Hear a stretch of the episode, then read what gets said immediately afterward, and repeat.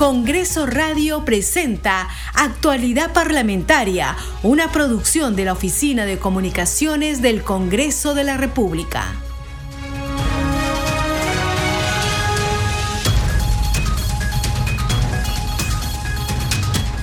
¿Cómo están? Bienvenidos a su programa Actualidad Parlamentaria. Les saluda Carlos Alvarado y estos son los titulares. El Congreso de la República durante la primera legislatura 2023-2024 reafirmó su compromiso con el deporte y la búsqueda de equidad en el ámbito deportivo. Una de las acciones más destacadas fue el homenaje ofrecido por los congresistas Alejandro Cabero y Norma Yarro a 34 paradeportistas nacionales. Ellos tuvieron una destacada participación en los Juegos Parapanamericanos de Santiago 2023. Este reconocimiento resaltó los logros de dichos atletas que obtuvieron un total de 34 medallas, 6 de oro, 9 de plata y 19 de bronce. Otra iniciativa relevante fue la conferencia Ciencias del Deporte y la Actividad Física en el Perú, organizada por la tercera vicepresidenta del Congreso, Rosely Amuruz.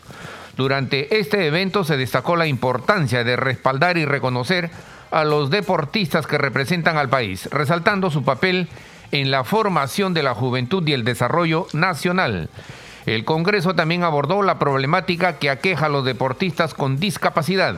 En una mesa de trabajo, el legislador Roberto Camiche resaltó la falta de políticas públicas para garantizar la igualdad de oportunidades en el ámbito deportivo. El presidente del Congreso de la República, Alejandro Soto Reyes, envió su pesar a los familiares y amigos del cantante y compositor Pedro Suárez Vértiz quien falleció a los 54 años de edad. El Perú está de luto por la partida del talentoso Pedro Suárez Vértiz, sin lugar a dudas, uno de los más grandes y queridos exponentes del rock peruano de todas las generaciones, escribió en las redes sociales. Envío mis condolencias a sus familiares y amigos. Descansa en paz, Pedro, expresó. El Congreso de la República está preparado para monitorear y fiscalizar contingencias por el fenómeno El Niño a través de su Oficina y Comisión Especial de Gestión de Riesgos y Desastres, dispondrá de un sistema especial que permitirá sostener las comunicaciones y la información en tiempo real ante una emergencia. Dicho grupo de trabajo continuará en funciones y fiscalizará la correcta ejecución del presupuesto asignado a las regiones y municipalidades para la atención de este fenómeno climatológico.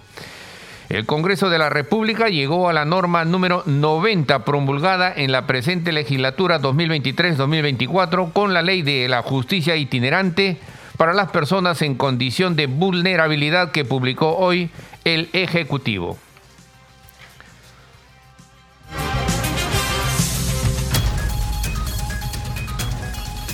Desarrollamos noticias en actualidad parlamentaria. El Ejecutivo promulgó la Ley 31.968, Ley de Justicia Itinerante para las Personas en Condición de Vulnerabilidad, aprobada el último 30 de noviembre por el Pleno del Congreso de la República. Con el dispositivo legal publicado hoy en el Boletín de las Normas Legales, el Diario Oficial El Peruano, a la fecha, el Parlamento alcanza la cifra de 90 leyes dirigidas a atender las diversas problemáticas que afrontan los peruanos, como es la recesión económica, la inseguridad ciudadana, la atención de salud, la calidad educativa, los efectos del niño global y otros. Sin embargo, esta importante producción no hubiera sido posible sin el consenso y diálogo parlamentario promovido por la actual mesa directiva que preside el legislador Alejandro Soto Reyes durante la primera legislatura del periodo 2023-2024. La nueva ley tiene por objeto regular la implementación de la justicia itinerante en materia de violencia contra las mujeres y los integrantes del grupo familiar, alimentos, filiación extramatrimonial, ejecución de actas de conciliación extrajudicial sobre alimentos o de rectificación de actas de nacimiento, de matrimonio o de defunción, con la finalidad de garantizar el efectivo acceso a la justicia de las personas en condición de vulnerabilidad en los lugares de escasos recursos económicos o en situación de pobreza o pobreza extrema. La finalidad de la ley es garantizar que las personas en condición de vulnerabilidad tengan acceso al servicio de justicia con igualdad, sin discriminación de origen, raza, género, orientación sexual e identidad de género, idioma, religión, opinión, condición económica o de cualquier otra índole, respetando su identidad étnica, étnica y cultural y usando su propia lengua. Seguimos desarrollando noticias en actualidad parlamentaria. Gracias a la función de control político y de fiscalización, el Parlamento Nacional, tanto en comisiones ordinarias como en el Pleno del Congreso, ha recibido más de 100 o en más de 100 oportunidades a distintos ministros de Estado. Sobre el tema tenemos el siguiente informe. Más de 100 visitas de ministros de Estado se realizaron al Congreso de la República durante la primera legislatura del periodo anual de sesiones 2023-2024. Solo las comisiones ordinarias recibieron en 83 oportunidades a diversos ministros para que informen respecto a la gestión de sus sectores. Esto según el reporte proporcionado por el área de estadística parlamentaria en relación a la función de control político y de fiscalización del Parlamento Nacional. Entre los grupos de trabajo que han recibido a ministros destaca la Comisión de Presupuesto y Cuenta General de la República que solo en esta legislatura ha recibido 35 veces a varios miembros del gabinete ministerial. Le sigue la Comisión de Energía y Minas con 6 visitas, Fiscalización y Pueblos Andinos con 4 visitas y el resto de comisiones ordinarias entre 2 y 3 visitas de distintos ministros. Al Pleno también concurrieron varios integrantes del gabinete, un total de 25 veces para el debate de las leyes de presupuesto, equilibrio financiero y endeudamiento del sector público para el año fiscal 2024 para interpelación y una para informar ante la representación nacional. De la misma manera, se presentaron siete interpelaciones contra diferentes ministros de Estado. Seis de ellas fueron aprobadas por el Parlamento, tres contra el exministro del Interior Vicente Romero, una contra el ministro de Defensa Jorge Chávez, una contra el ministro de Energía y Minas Oscar Vera Gargurovich y la última contra la ministra del Ambiente Albina Ruiz. Tanto, dos mociones de censura se presentaron contra el ex titular del Interior, las cuales fueron aprobadas el pasado 15 de noviembre. Seguimos desarrollando noticias en actualidad parlamentaria. El Congreso de la República demostró que gracias al diálogo para el consenso al finalizar la legislatura consiguió casi 90 leyes publicadas para mejorar la calidad de vida de los peruanos. Conozcamos cuáles son estas iniciativas en el siguiente informe. El Congreso de la República ha logrado darle al país casi 90 leyes dirigidas a atender las diversas problemáticas que afrontan los millones de peruanos, como es la recesión económica, la inseguridad ciudadana, la atención de salud, la calidad educativa, los efectos del niño global y otros. De las normas publicadas en el diario oficial El Peruano, las más destacadas son la Ley 31878, Ley de Reforma Constitucional que promueve el uso de las tecnologías de la información y la comunicación, y reconoce el derecho de acceso a Internet libre en todo el país. También la Ley 31870, que modifica la Ley 31336, Ley Nacional del Cáncer. Otra de las leyes importantes es la Ley 31872, que modifica la Ley 28890. Esta ley crea Sierra y Selva Exportadora con la finalidad de modificar sus competencias, estructura, ámbito de intervención y denominación agromercado. Asimismo, la Ley 31873, que regula los procesos de ascenso del personal de la Policía Nacional del Perú. Esta tiene por objeto establecer los principios, etapas, requisitos, aptitudes y procedimientos para materializar la organización, ejecución, control y evaluación de los procesos de ascenso de los oficiales y suboficiales que integren la Policía Nacional del Perú, así como las competencias de las juntas correspondientes. Asimismo, se publicó la Ley 31874 que modifica el decreto legislativo 1126 que establece medidas de control los insumos químicos y productos fiscalizados, maquinarias y equipos utilizados para la elaboración de drogas ilícitas, a fin de establecer un régimen especial para el control de bienes no fiscalizados. La Ley 31875, que declara de interés nacional y necesidad pública el mejoramiento y ampliación de los servicios de salud del Hospital San Juan de Quimbiri, en el Brain, distrito de Quimbiri, provincia de la Convención, departamento de Cusco. La Ley 31876, que regula el proceso de ejecución de obras por administración directa a nivel nacional, de tal manera que éstas se realicen en las mejores condiciones de calidad, costo y plazo. La Ley 31877, que establece la marca País Perú para promover y fortalecer la imagen del país. También la 31880, que delega en el Poder Ejecutivo la facultad de legislar en materia de seguridad ciudadana, gestión del riesgo de desastres, niño global, infraestructura social, calidad de proyectos y meritocracia. Asimismo, la 31881, que promueve brindar información de los alimentos que no contienen gluten. La 31882, que incorpora a los docentes civiles a las instituciones de educación superior del Ministerio de Defensa y del Ministerio del Interior en la carrera docente universitaria. También la ley 31883, que promueve la vacunación contra el virus del papiloma humano en la niñez y adolescencia. La 31884, que modifica la 26298, ley de cementerios y servicios funerarios respecto a la publicación de los precios y derechos de las sepulturas y servicios funerarios que presten los cementerios. La ley 31885, que declara de interés nacional la creación de la Universidad Nacional de Carabaya en el distrito de Macusani, en la provincia de Carabaya, en el departamento de Puno. La ley 31886, que establece medidas para promover la competencia en el servicio de transporte terrestre. La ley 31887, que modifica la ley 31405, ley que promueve la protección y desarrollo integral de las niñas, niños y adolescentes que se encuentran en situación de orfandad a fin de garantizar el acceso a una pensión de orfandad de niños, niñas y adolescentes de pueblos indígenas u originarios. Otra ley publicada es la 31888 que establece el régimen de reprogramación de pago de aportes previsionales a los fondos de pensiones del sistema privado de administración de fondos de pensiones adeudados por entidades públicas. La ley número 31889 que declara de preferente interés nacional la inclusión del pañón tacabambino como producto en el Plan Regional Exportador Cajamarca y la utilización de la marca Perú en dicho pañón. También fue publicada la Ley 31901, que modifica la Ley 29973, Ley General de la Persona con Discapacidad para promover la participación ciudadana en las entidades estatales en materia de discapacidad. Asimismo, la Ley 31916, que autoriza el nombramiento automático, gradual y progresivo de los trabajadores asistenciales de las comunidades locales de Administración de Salud CLAS, el Ministerio de Salud, sus organismos públicos y los gobiernos regionales. Este importante número de producción legislativa no hubiera sido posible sin el consenso y diálogo parlamentario promovido por la actual mesa directiva del Congreso de la República que preside el legislador Alejandro Soto Reyes. Esto durante la primera legislatura del periodo anual de sesiones 2023-2024.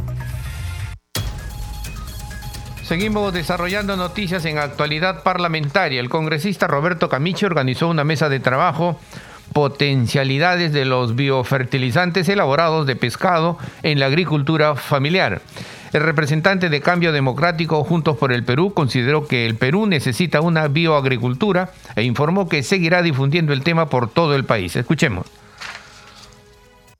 Yo trabajo en base a objetivos y el objetivo para mí con esta segunda mesa de trabajo por este biofertilizante es que se difunda este biofertilizante, que todo el Perú sepa que hay esto, que el, el, Estado peruano está produciendo esto, y dos, que se capacite al agricultor y se concientice en la utilización de este producto para descartar la urea. No podemos seguir consumiendo metales pesados, no, seguir, no podemos seguir dependiendo de otros gobiernos para poder salir adelante. Importamos kilos más, kilos menos, 1.200.000 toneladas de urea al año, favoreciendo a otros países y matándonos con metales pesados que nos generan cáncer. Y eso para mí es inadmisible, pudiendo haber soluciones tan sencillas como vamos a hacerlo. Tengo 40 años en acuicultura y yo no quiero jugar a la acuicultura, señor. Y acá se juega la acuicultura. Y lamentablemente tenemos que trabajar. El FONDEPES está apoyando fuertemente la construcción de nuevos DPAs. Tomado de Pacamayo, hay mucha disposición para trabajar, pero nuestros presupuestos son extremadamente limitados y cuando viene la ley presupuesto, ¿sabe cómo se lucha, congresista? Imagínense, la cosa no es como uno piensa, a veces no tenemos presupuesto, quieres hacer, pero ojo, no se puede. Y nos están pidiendo los gobiernos regionales y los gobiernos locales trasladar la competencia a ellos para que hagan, pero eso no se puede hacer, porque es potencia exclusiva del gobierno central. Yo le quiero pedir, congresista, mi humilde opinión, que hay una propuesta inicial que creo que se podría ya plasmar, empezar a trabajar de acuerdo a su directriz y de acuerdo a los colegas que están acá, complementariamente en otras reuniones más, cosas puntuales, pero empecemos a hacer algo ya puntual para que al final tengamos algo y lo plasmemos. Eso quería mencionar al congresista. Sí, genero el más, el salmón rosado. El señor Piñeira lo único que hizo agarró empresarios a copiar modelo de negocio. Y mire, Chile le está rompiendo el mercado a Noruega con el salmón rosado que ellos tienen más cerebro que nosotros. O sea, podemos hacer miles de cosas, pero si, como dice el ingeniero, no empezamos a trabajar en equipo, Y si no vamos a intentar esperar lo que deciden en el Consejo de Ministros, no vamos a morir y no va a pasar nada. Y no es cuestión de nuevas elecciones, ¿ah? No es cuestión de nuevas elecciones ni que cierren el Congreso, porque vienen otros congresistas y vamos a seguir la misma historia. Es cuestión de querer hacer las cosas. Y yo quiero hacer las cosas y quiero su apoyo, porque yo solo no puedo. Y como dice el ingeniero, terminando esta reunión, generamos un plan de trabajo para empezar esto. El día 15 de enero tengo una mesa de trabajo igual en Tacna y después la voy a tener en Puno, porque yo no voy a esperar a que haga el post publicitario, ingeniero. Tengo que difundirlo tienen que saberlo a nivel nacional. Y voy a hacer mesas de trabajo sobre este biofertilizante a nivel nacional. Y no me voy a cansar de repetir, el Perú necesita una bioagricultura. Seguimos desarrollando noticias en actualidad parlamentaria. El trabajo en el Congreso de la República no se detiene. El Ejecutivo publicó en el diario oficial El Peruano otras cuatro leyes aprobadas por el Parlamento para beneficio de importantes sectores de la sociedad. Los detalles en el siguiente informe. Publicadas en el diario oficial El Peruano cuatro leyes que fueron aprobadas por el Congreso para beneficio de los ciudadanos. La primera de ellas es la Ley 31.964, que amplía el plazo de adecuación de los docentes de las universidades públicas y privadas respecto de la obtención de grados académicos.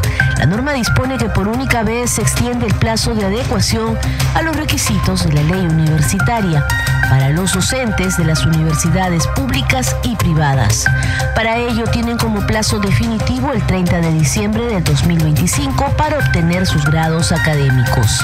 La segunda norma publicada es la Ley 31.965, que modifica la ley que prorroga hasta el 31 de diciembre del 2025 el plazo establecido en la cuarta disposición complementaria transitoria y final de la Ley de Firmas y Certificados Digitales. La tercera norma es la Ley 31.966, ley que declara de interés nacional la implementación del Parque Industrial Tecnoecológico PITE en el distrito de Yura, Arequipa, como parte de la Estrategia Nacional de Promoción de la Competitividad, Asociatividad y Rentabilidad de las Unidades Productivas del Sector Industrial, en un contexto de desarrollo económico y social que garantice el crecimiento coordinado de las industrias de dicho departamento en concordancia con el cuidado del medio ambiente. También se promulgó la Ley 31.967, que incorpora el artículo 506A al Código Procesal Civil en los siguientes términos. Artículo 506A. Emplazamiento excepcional respecto de la propiedad que tenga más de 20 copropietarios con derechos y acciones debidamente inscritos. El demandante puede acogerse a la figura dispuesta en el literal A del artículo 24 del texto único ordenado de la Ley Orgánica del Poder Judicial. Decreto Supremo 01793. La exoneración de las tasas judiciales es para un número mayor de 20 demandados en los procesos de prescripción adquisitiva.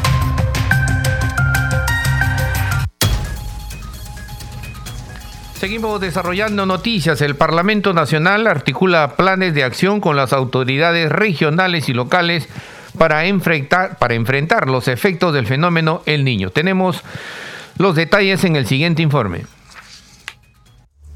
El Congreso de la República, desde su labor de fiscalización, siempre ha destacado la necesidad de articular planes de acción con autoridades regionales y locales en atención a las demandas de la población ante la llegada del fenómeno del niño costero.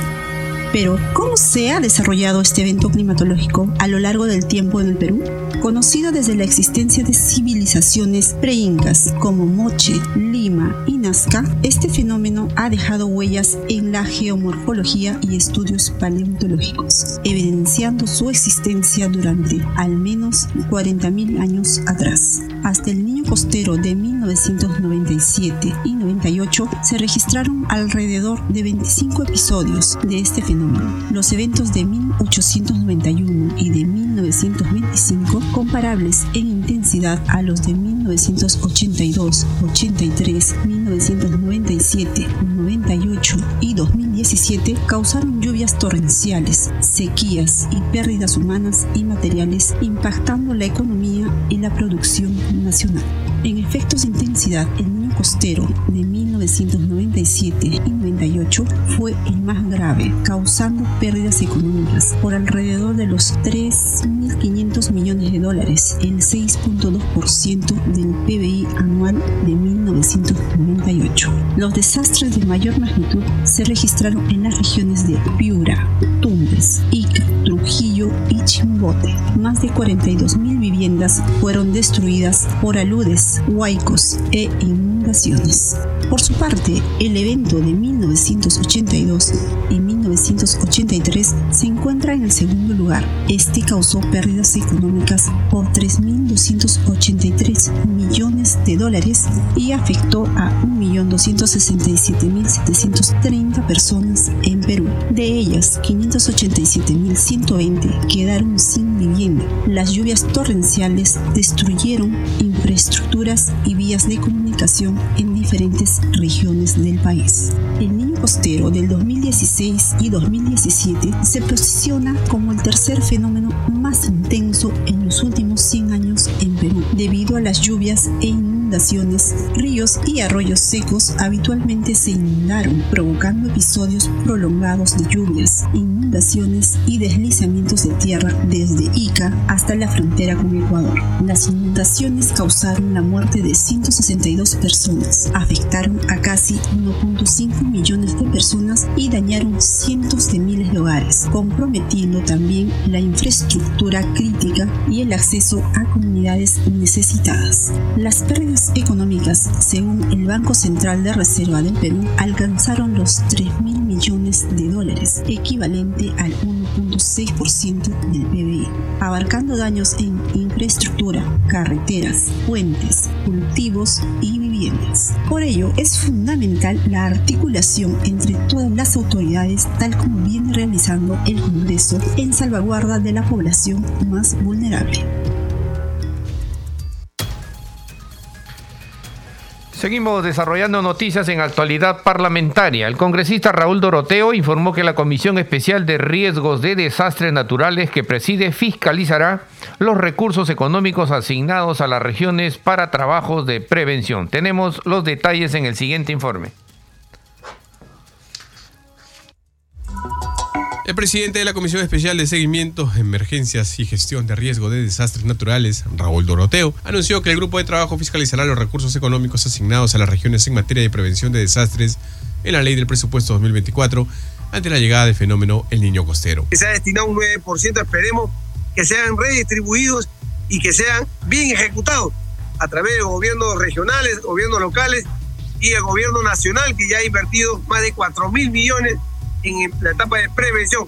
Además, destacó que desde su presidencia la comisión ha venido coordinando con los dirigentes ministerios, gobiernos regionales y locales la distribución de maquinarias en aquellas jurisdicciones de alta vulnerabilidad. Nosotros hemos venido haciendo la labor de seguimiento y fiscalización y ahora queda completar este tramo que ya estamos en los próximos días, ya ingresamos a la etapa activa del fenómeno del niño y esperemos estar preparados ante una respuesta inmediata. El presidente de este grupo de trabajo remarcó que, a pesar de haber finalizado la primera legislatura del periodo anual de sesiones 2023-2024, los miembros de la Comisión Especial de Seguimiento de Emergencias y Gestión de Riesgo de Desastres Naturales continuarán en funciones ante cualquier circunstancia que provenga como efecto del fenómeno El Niño Costero.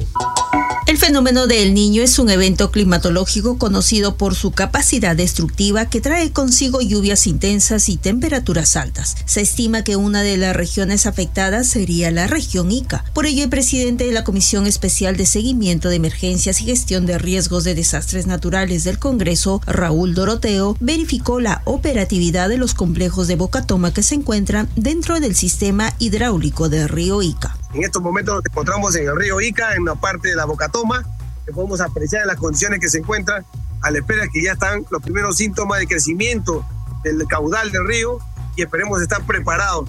El parlamentario Doroteo Carbajo alertó que la región Ica cuenta con aproximadamente 300 quebradas que podrían activarse. Por ello dijo que es necesario el monitoreo y fiscalización para tener respuestas inmediatas por parte de las instituciones competentes. Venimos haciéndole el monitoreo y la fiscalización de que los recursos que ha empleado en su gran mayoría el gobierno nacional, estamos nosotros verificando. Se han encontrado 18 maquinarias nuevas en la provincia de Pisco en el cuartel del Polvorín. Hemos encontrado 13 maquinarias iniciales acá en el Ministerio de Vivienda, acá en Ica, y vamos a seguir continuando hasta la región, hasta toda esta región Ica, de Palpa, Nazca, Marcona, para ver cómo es el comportamiento y la distribución de estas maquinarias para estar atentos a la prevención de la respuesta inmediata. Cabe recordar que un desborde del río Ica ocasionaría serios daños y afectación a la población. El parlamentario Raúl Doroteo continuará su trabajo de campo visitando varias zonas para fiscalizar los trabajos de prevención.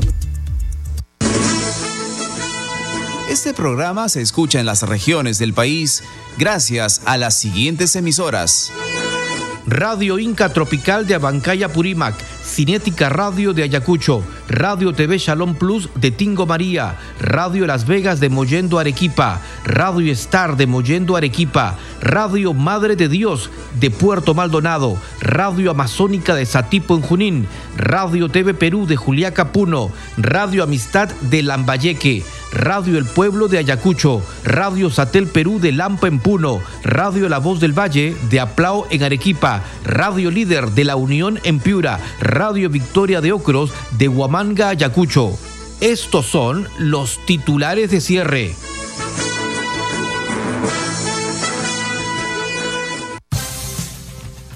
El Congreso de la República durante la primera legislatura 2023-2024 reafirmó su compromiso con el deporte y la búsqueda de equidad en el ámbito deportivo.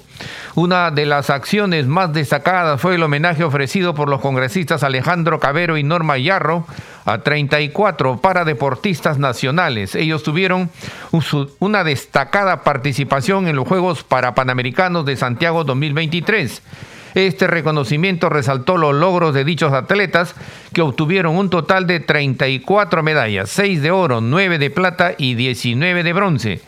Otra iniciativa relevante fue la conferencia Ciencias del Deporte y la Actividad Física en el Perú, organizada por la tercera vicepresidenta del Congreso, Roselí Amorús.